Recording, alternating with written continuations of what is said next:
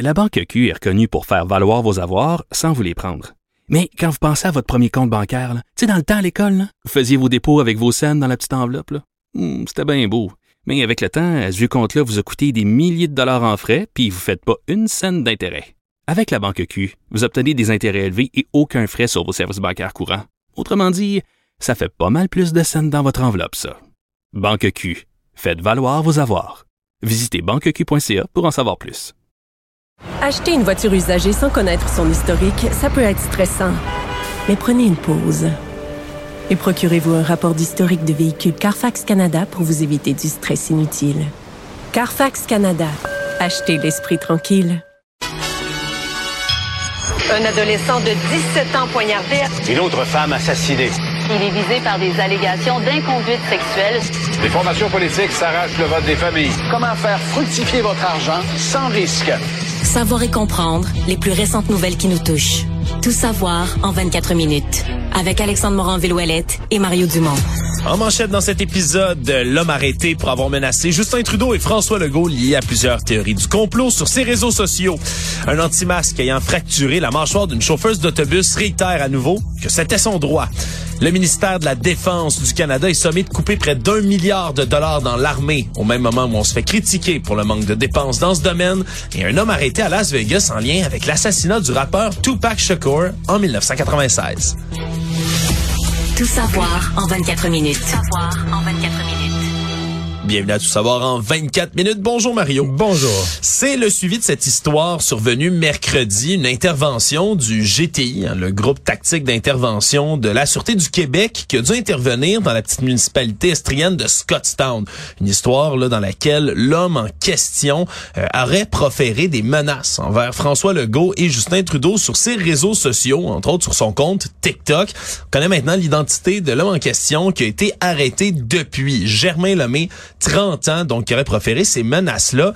Pour l'instant, chef d'accusation port d'armes dans un dessin dangereux, mais d'autres pourraient s'ajouter. Là, ce qu'on comprend... Parce que pour l'instant, il n'y a aucune accusation de menace, euh, rien. On dit que l'enquête se poursuit pour... Ouais, semble-t-il là qu'on va en déposer d'autres. La couronne, elle, se- s'oppose à sa remise en liberté, mais surtout, lui est détenu dans un hôpital de l'Estrie Non, parce qu'il a été, euh, il a été tiré, là. Il a été blessé par balle, effectivement. Là, on comprendra que le GTI, les policiers, eux, sont intervenus le vers 5 heures du matin dans une résidence, venaient donc... Et il a pointé une arme sur eux. là. Semble-t-il, ouais, qu'on- ce qu'on aurait fait, c'est qu'on aurait vu par la fenêtre un l'homme en question brandir une arme et la pointer vers la porte où s'apprêtait à rentrer le GTI. Puis c'est quelqu'un qui l'aurait tiré du côté des policiers depuis la fenêtre. Il l'aurait blessé. On lui aurait prodigué les premiers soins, état stable, amené à l'hôpital par la suite et donc demeure incarcéré à cet endroit-là pour l'instant. Dès que c'est le cas où il y a une fusillade dans laquelle ben, un policier tire, blesse euh, quelqu'un avec son arme de service, toujours une enquête du Bureau des enquêtes indépendantes, le BEI, qui est déclenché. Puis c'est ce qui a été fait depuis ce temps-là. Mais Germain Lemay, lui, 30 ans, je suis allé faire un petit tour sur ses réseaux sociaux pour voir un tout petit peu, on s'en doute quand même. Quand on parle de menaces envers les élus depuis quelques années, particulièrement depuis la pandémie, c'est à peu près toujours quelque chose qui tourne au autour des mouvances complotistes et Parce autres. que pour arriver à ces idées-là, il faut que tu, il faut que tu t'abreuves, que tu lises beaucoup de choses, que tu regardes beaucoup de vidéos, que tu sais, tu, tu viens qu'à te convaincre, j'allais dire quasiment à t'intoxiquer de certaines idées, là. Absolument. C'est un processus euh, de, littéralement là, de radicalisation, d'endoctrination qui se fait beaucoup au moyen des réseaux sociaux. J'ai beaucoup épluché ce que Germain Lemay a publié, lui ainsi que sa conjointe euh, du qui répond à l'alias de Melinda Stone, qui elle aussi est très, très, très, très, très prolifique sur les réseaux sociaux, publie des vidéos depuis, entre autres, ben, le convoi, soi-disant convoi de la liberté à Ottawa, où elle, elle était présente, mais publie sans cesse et sans cesse des vidéos, des doublages dans lesquels elle et son conjoint ben, vont reprendre toutes sortes de paroles. Elle fait office un peu de traductrice, si on veut, elle s'exprime en anglais, tandis que Germain Lemay, lui, a de la difficulté, selon ses propres dires à elle, à s'exprimer en anglais. Donc, lui va toujours publier en français. Puis tu vois, c'est dans les dernières semaines là, où il a commencé à publier, entre autres, là, beaucoup plus de vidéos sur son TikTok qui sont trouvables, dans lesquelles, tu sais, une colère qui est palpable. là. Puis on le voit, là, c'est une espèce de, de gradation, À si l'endroit de. François Legault et Justin Trudeau. Des Entre autres, mais c'est c'est un espèce de mélange, si on veut, là, de ras-le-bol envers ben, à peu près toutes les institutions de la société, mais c'est toujours centré autour des gouvernements. Puis semble-t-il, dans une vidéo qui a été publiée dans les dernières semaines, au moment où justement on a eu des manifestations un peu partout au Canada là, sur le débat autour de l'enseignement de l'identité de genre à l'école, où Monsieur Lemay s'est mis là, vraiment à publier, c'est à peu près un trois minutes dans cette vidéo-là, dans laquelle il hurle sans cesse pendant trois minutes du fiel sur les autorités, sur les gens qui veulent enseigner l'identité de genre en disant que les gouvernements ne sont ni plus ni moins que des pédophiles. T- Mais ça, c'est une thèse centrale des, du complotisme américain. Là. Absolument. C'est tout le monde est des pédophiles, les gouvernements c'est des pédophiles. Aux États-Unis, les ceux qui sont contre Trump, c'est contre Trump, c'est des pédophiles. Et Cette histoire-là revient tout le temps. là. Ouais, on, puis on peut écouter là quand même Mario, tout petit extrait, je veux pas évidemment médiatiser plus qu'il faut son contenu, mais juste pour entendre un peu là, la colère qui est verbalisée là-dedans. Asti de tabarnak! C'est quoi vous comprenez pas dans vos astis de cerveau de fucking calice? Les gouvernements, c'est des astis de pédophiles, si bois! Bon. Donnez Christ, Ouais, là. trois, un bon Non, trois ok, minutes. euh, là. J'avoue, je l'avais pas écouté. Là, je comprends ce que, ouais, je Ouais. comprends que c'est, c'est quand tu parles d'une colère, euh, c'est un euphémisme. Là. Ouais, c'est ça. Puis lui, puis lui-même, tu sais, tu sais, de ses vidéos comme là, je pète ma coche, c'en est assez. Puis on comprend que le, le ton a, a monté là, vraiment dans ces dans ces vidéos-là. Puis on parlait justement de la pédophilie. C'est central, entre autres, comme tu le dis, mouvance QAnon. QAnon, je le rappelle, même si ça a été décrit de nombreuses fois dans les dernières années, mouvement qui pense que des élites pédosatanistes aux États-Unis, au Canada et ailleurs, qui elles, ben, Ils veulent moins- mener le monde. veulent mener le monde, mais font se livre un trafic d'enfants mondial dans lequel on va réduire non seulement en esclavage sexuel Mais les ça, enfants. ça finit jamais. Tu sais, tu te souviens, Monet, il y a un bateau qui avait été, c'est du Le Ever Given, dans le coincé dans le canal, canal canal de Suez. Absolument. Puis là, eux étaient convaincus que ça c'était plein d'enfants, mais tu dis, OK, c'est parce que là, un bateau qui a Ah, mais là, puis à ce moment-là, Mario, c'est une, excellente histoire. C'est qu'ils se sont, euh, tu sais, toutes les coïncidences sont bonnes quand tu es dans une théorie complotiste puis que tu t'abreuves à ces sources-là. Toutes les coïncidences, t'essaies de les relever. Puis à ce moment-là, le Ever Given, ce bateau-là qui était coincé, c'est de la compagnie comme Evergreen. Mais ça, c'était Evergreen, le nom de code qu'on donnait à Hillary Clinton dans le temps où elle se trouvait à la Maison Blanche, lorsqu'elle était première dame. Et c'est pour ça Donc, que là, tout les- est dans tout. tout est dans tout. On avait même relevé là le, le numéro, le call sign, comme on appelle en anglais, du bateau à cette époque-là. C'est tout. Tout, tout est propice à poursuivre ce genre de théorie-là. Mais là où c'est encore plus intéressant, Mario, J'allais dire, pour être précis, le bateau était plein d'enfants. Mais dont les parents se sont pas rendus compte de la disparition, ont pas appelé les autorités, ont pas appelé la police. Donc des parents qui ont un enfant disparu de leur maison, mais ils ont pas, ça, ça fait pas une nouvelle à nulle part. Là. Ils l'ont pas signalé, ils s'en sont pas rendus compte. là. Ben, selon la théorie de QAnon en tant que tel, Mario, ces disparitions d'enfants-là seraient beaucoup plus nombreuses que les médias les rapportent, justement. Ce Ah, serait ouais, ouais. arrangé et planifié qu'on n'en parle pas plus qu'il faut dans les médias.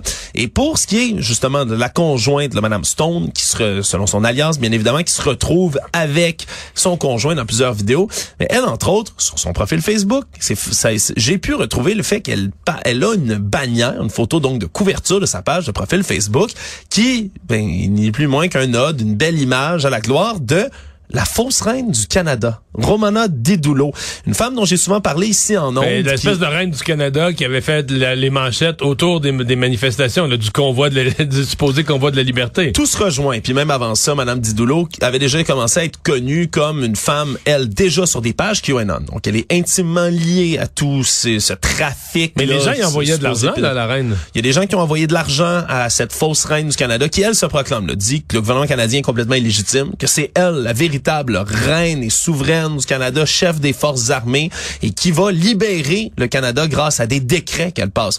Événement qui a été reporté à quelques reprises, comme la fin du monde des, euh, des.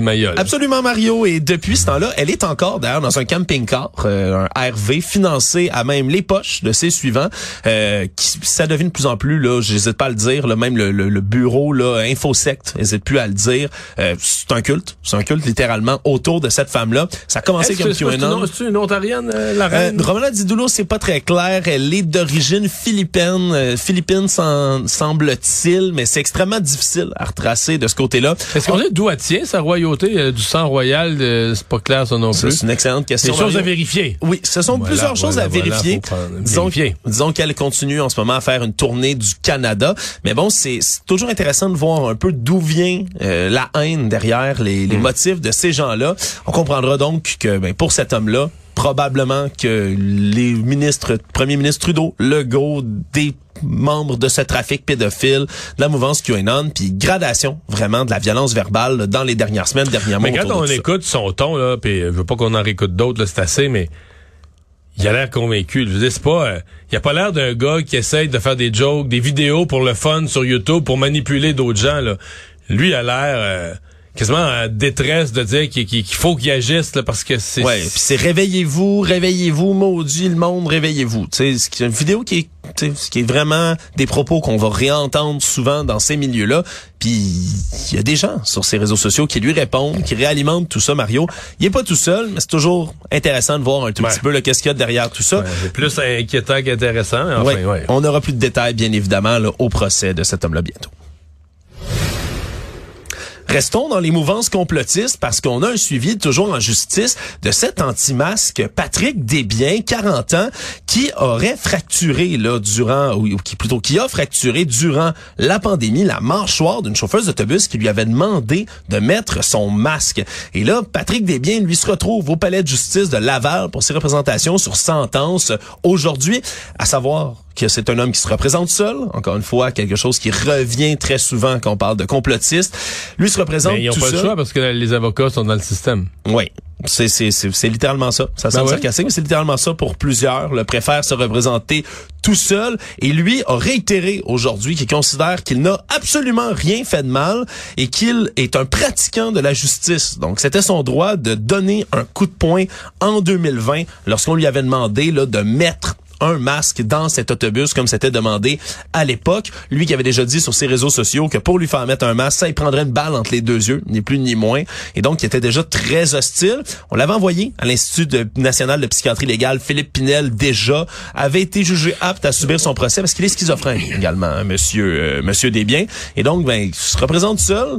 Pas l'air d'avoir beaucoup de remords. là. Il a lui-même dit aujourd'hui qu'il demande la peine capitale ou la liberté dans son dossier. Ça va d'un bord comme de l'autre. Ouais. Mais moi, je lisais ça, puis je me disais, bon, l'individu, euh, pas ce qu'ils vont faire avec. euh, Ben, c'est difficile qu'ils vont système de renvoyer, justice. ouais, est-ce qu'ils vont le renvoyer à Pinel? Je sais pas. Mais moi, j'en avais beaucoup plus. Je trouvais beaucoup plus triste la situation de la victime là-dedans. On dit qu'il n'a pas pu jamais repratiquer son métier, Ouais. euh, qui vit encore avec le traumatisme, qui a peur de sortir, euh, qui, est nerveuse partout. euh, tu sais, euh, c'est, c'est, c'est, c'est ça qui est triste là-dedans parce que le gars, excuse-moi, là, je pense pas que, tu sais, s'il se rend même pas compte que ça se faisait pas, euh, je, crois plus ou moins à la réhabilitation je crois plus ou moins il est, ju- juste un problème pour la justice point là. Mais euh, la, la victime elle là-dedans, c'est tout un prix à payer pour l'avoir eu sur son chemin. Actualité. Tout savoir en 24 minutes. On apprend aujourd'hui que le gouvernement fédéral a demandé au ministère de la Défense nationale de trouver des économies de près d'un milliard de dollars, là, environ 900 millions pour être plus précis, dans le budget justement des forces armées canadiennes. Et c'est le grand patron des forces armées canadiennes, justement le chef d'état-major Ear aujourd'hui, qui en a parlé, euh, qui a expliqué donc qu'on devait trouver tout ça.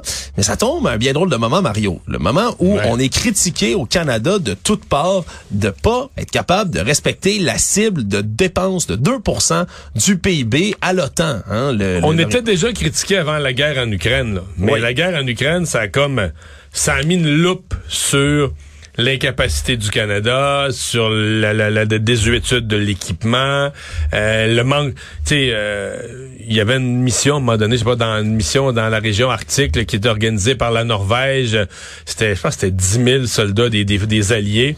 Puis je pense que le Canada en avait deux là. Tu dis, Ouais. ok, on a toute une contribution, on avait, tu vois, ça tenait le nombre, là, ça tenait ses doigts de la main. Tu dis, ok, nous on est même plus capable. Les exercices de l'OTAN, on est même plus capable d'envoyer. Le hein. nombre, puis on a des pays, ben, tu sais, mettons, la, la Norvège, c'est un pays de 4 millions d'habitants, le Canada, c'est un pays de 40 millions, donc des pays 10 fois plus petits envoie plein de monde, puis nous, on n'est pas capable. Donc, il y a eu moult démonstrations de la désorganisation du Canada en, matière militaire. Ouais, en matière militaire de personnel, Mario, mais aussi en matière de matériel. Là, on a des participants à la mission de l'OTAN en Lettonie qui ont été obligés d'acheter eux-mêmes de leur poche des gilets, des casques puis des vêtements imperméables parce qu'ils n'étaient pas fournis à ce moment-là. Là. On comprend que vraiment un grave manque d'équipement, ça a été dénoncé de toutes parts. Puis aujourd'hui, alors que le chef d'état-major Wayne Ear expliquait tout ça à Ottawa, les partis d'opposition, entre autres Parti conservateur et Bloc québécois, qui ont vraiment là, grimpé d'un rideau, Mario, en apprenant tout ça. On dit même du côté du Parti conservateur qui, veut un équilibre budgétaire. Ça fait partie de tout ça des demandes. Là, on a demandé du côté de la présidente du Conseil du Trésor, Anita Anand, qui était d'ailleurs la ministre de la Défense jusqu'à récemment, de trouver 15 milliards de dollars d'économies dans les différents ministères. Mais de couper Là, au moment... De commencer à la défense, là, c'est étonnant. Oui, c'est étonnant. Pour l'instant, on n'a aucune idée là, exactement d'où les compressions vont se faire. Semble-t-il qu'il y a Une des façons de faire des compressions à la défense, c'est de retarder des achats. Parce que tu as des achats d'avions qui sont planifiés, des achats de matériel, des achats d'équipement. Fait que tu peux juste les retarder d'un an. Fait que dans le budget de l'année que tu vises, ben t'enlèves un milliard d'acheter, tu, tu reportes ça à l'année d'après. C'est une des façons de de faire disparaître du budget de l'année prochaine, mais on, on sait comment le Canada, comment le Canada est un pays qui fait pitié en termes d'équipement militaire. Ouais, on fait pitié en termes d'équipement, puis là, le plus gros problème, c'est que disons que c'est pas un mois très très prolifique hein, au niveau de l'image canadienne à l'international de faire des compressions à ce moment-là où on se fait déjà accuser, par exemple, dans le Wall Street Journal aux États-Unis, d'être, puis je, cite, un passager clandestin là, dans le temps, freeloader en anglais, comme ils le disent, puis qu'on a des pitoyables investissements en défense avec d'autres coupes par-dessus tout ça. On peut pas s'attendre à ce que ce soit très beau à l'international. Non, non, c'est pas c'est pas une bonne période, on va dire, pour le Canada, pour son image dans le monde pour ça que cette nouvelle-là, euh, probablement que ça devait pas, euh, ça devait pas sortir ce matin. Je pense que c'est la CBC qui a sorti ça. Mais probablement que ça s'est été découvert de toute façon dans la journée par les travaux parlementaires. Mais ça tombe pas bien cette semaine pour le gouvernement Trudeau. On a des suites du cette histoire de corps déchiqueté à Québec. On a finalement une accusation de meurtre au premier degré, donc la plus grave prévue au code criminel de déposer contre François Bouchard, 31 ans, qui fait partie de ce trio arrêté le 17 septembre dernier. Qui n'avait été accusé, je, le rappelle aux gens, jusqu'à maintenant. On avait suivi l'histoire, on avait su pour le corps le passer dans une déchiqueteuse de, de, de démondeur pour, pour des branches. Mais à date, il y avait juste des accusations d'outrage à un cadavre qui était déposé, je crois. Donc, c'est vraiment, on avait, donc, le personne n'était encore accusé du meurtre parce que les policiers disaient, faut qu'on complète l'enquête, on a des vérifications à faire. C'est comme si tu avais un corps, tu avais un outrage à un cadavre, mais tu toujours pas personne accusé pour le meurtre, au point où certains se, demandaient, est-ce que, est-ce que aucun de ces trois-là aurait pu commettre le meurtre qui aurait été juste un peu les, les nettoyeurs, les nettoyeurs, les nettoyeurs du crime organisé d'un meurtre commis par d'autres, mais finalement non, c'est un des trois qui est, formellement accusé du meurtre premier degré. Exactement. Donc, François Bouchard, lui, en plus, comme tu l'as précisé, des accusations d'outrage à un cadavre qui vise le trio, lui est accusé donc de meurtre premier degré. Cassandra Major et Jean-Philippe Lamontagne, eux, ont été accusés de complicité après le fait, également en plus d'outrage à un cadavre. Donc, c'est le chef d'accusation, habituellement, qu'on dépose là pour avoir aidé, par exemple, à bouger le corps ou avoir aidé après le meurtre à commettre l'outrage à un cadavre par la suite. Et donc, ben, on dit dans l'acte d'accusation que le meurtre de Santiago Gaona, c'est ce musicien d'origine colombienne âgé de 26 ans dont le corps a été déchiqueté puis brûlé, mais aurait été commis Là, on n'a pas de date précise, Mario. Dans une fourchette entre le 8 et le 16 septembre. Même chose pour la complicité après le fait. Ce serait arrivé dans une espèce de fourchette de temps. Mais on comprend que c'est la résidence de Bouchard, de Bouchard là, à Contrecoeur, qui avait déjà été fouillée de fond en comble par l'identité judiciaire. C'est cet endroit-là où aurait été commis le meurtre. Donc, on a François Bouchard, lui, un homme qui a déjà des antécédents criminels, voie de fait, possession d'armes, introduction infraction, euh, des affaires de stupéfiants également. Donc, qui se retrouve, selon l'acte d'accusation, à être le meurtrier dans cette histoire. Faudra voir par la suite qu'est-ce qui va ressortir du procès. Tout savoir en 24 minutes. Cette nouvelle-là tombe en même temps où on a une autre histoire de restes humains, Mario, euh, qui euh, ben, fait en sorte qu'une résidente de l'Outaouais intente une poursuite de 160 000 dollars contre la Sûreté du Québec.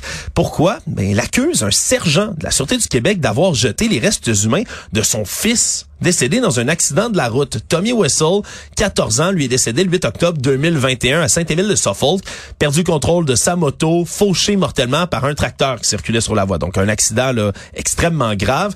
Et le lendemain du drame, sa mère, Madame Nathalie Rivard, se rend sur place, veut se recueillir à l'endroit où son fils est décédé, constate premièrement, que la scène est pas du tout nettoyée. Il y a du sang partout, semble-t-il. Et elle Des- trouve des objets. des effets personnels de son propre fils là, qui sont encore sur place, qui n'ont pas été ramassés du tout. On rappelle, on est sur le bord d'une route là, passante.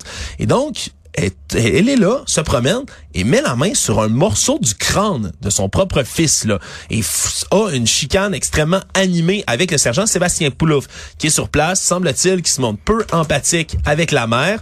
Et là, elle tient à s'assurer que la dépouille entière de son fils soit ramenée euh, et qu'elle puisse la récupérer avant de pouvoir l'enterrer. Et là, le problème, c'est que ça aurait pris plusieurs jours avec euh, les policiers pour retrouver les morceaux de son fils. Là, je comprends que c'est un peu scabreux comme histoire, qui auraient été endommagés eux-mêmes. Et là, on apprend dans un document d'accès à l'information que le sergent, lui, par la suite, aurait emprunté un sentier boisé pas loin de là et aurait abandonné le bout de crâne du fils Dans la forêt. Littéralement, suite à la dispute qu'il aurait eu avec sa mère. Parce qu'on comprend que c'est pour se, pour se dépomper, pour se, pour se venger. On comprend pas trop exactement pourquoi il je sais ça. pas comment tu peux te disputer avec une, une dame qui a perdu son fils la veille dans un accident. Moi, j'avoue, cette histoire-là, elle me paraît tellement mystérieuse. là. Qu'est-ce qui... Oui. Puis on va en apprendre Soit- plus. Ben oui, parce que puis comment pense ce policier? Qu'est-ce qu'il essaye de faire? Moi, il y a un- On dit manque d'empathie, mais c'est- c'est c'est manque d'empathie, euh, plus, plus, plus et encore. là. Je- je- Il y, a- il y a vraiment... Ou qu'il s'est passé quelque chose, ou qu'elle a dit quelque chose qui l'a fait disjoncter. Mais en même temps, je me dis, t'es policier, t'es sur les lieux d'un accident où la mère revient le lendemain. Je sais pas comment ça peut virer à chicane. là. Ben, là- tu t'es pas en train de donner une contravention, t'es supposé être dans la...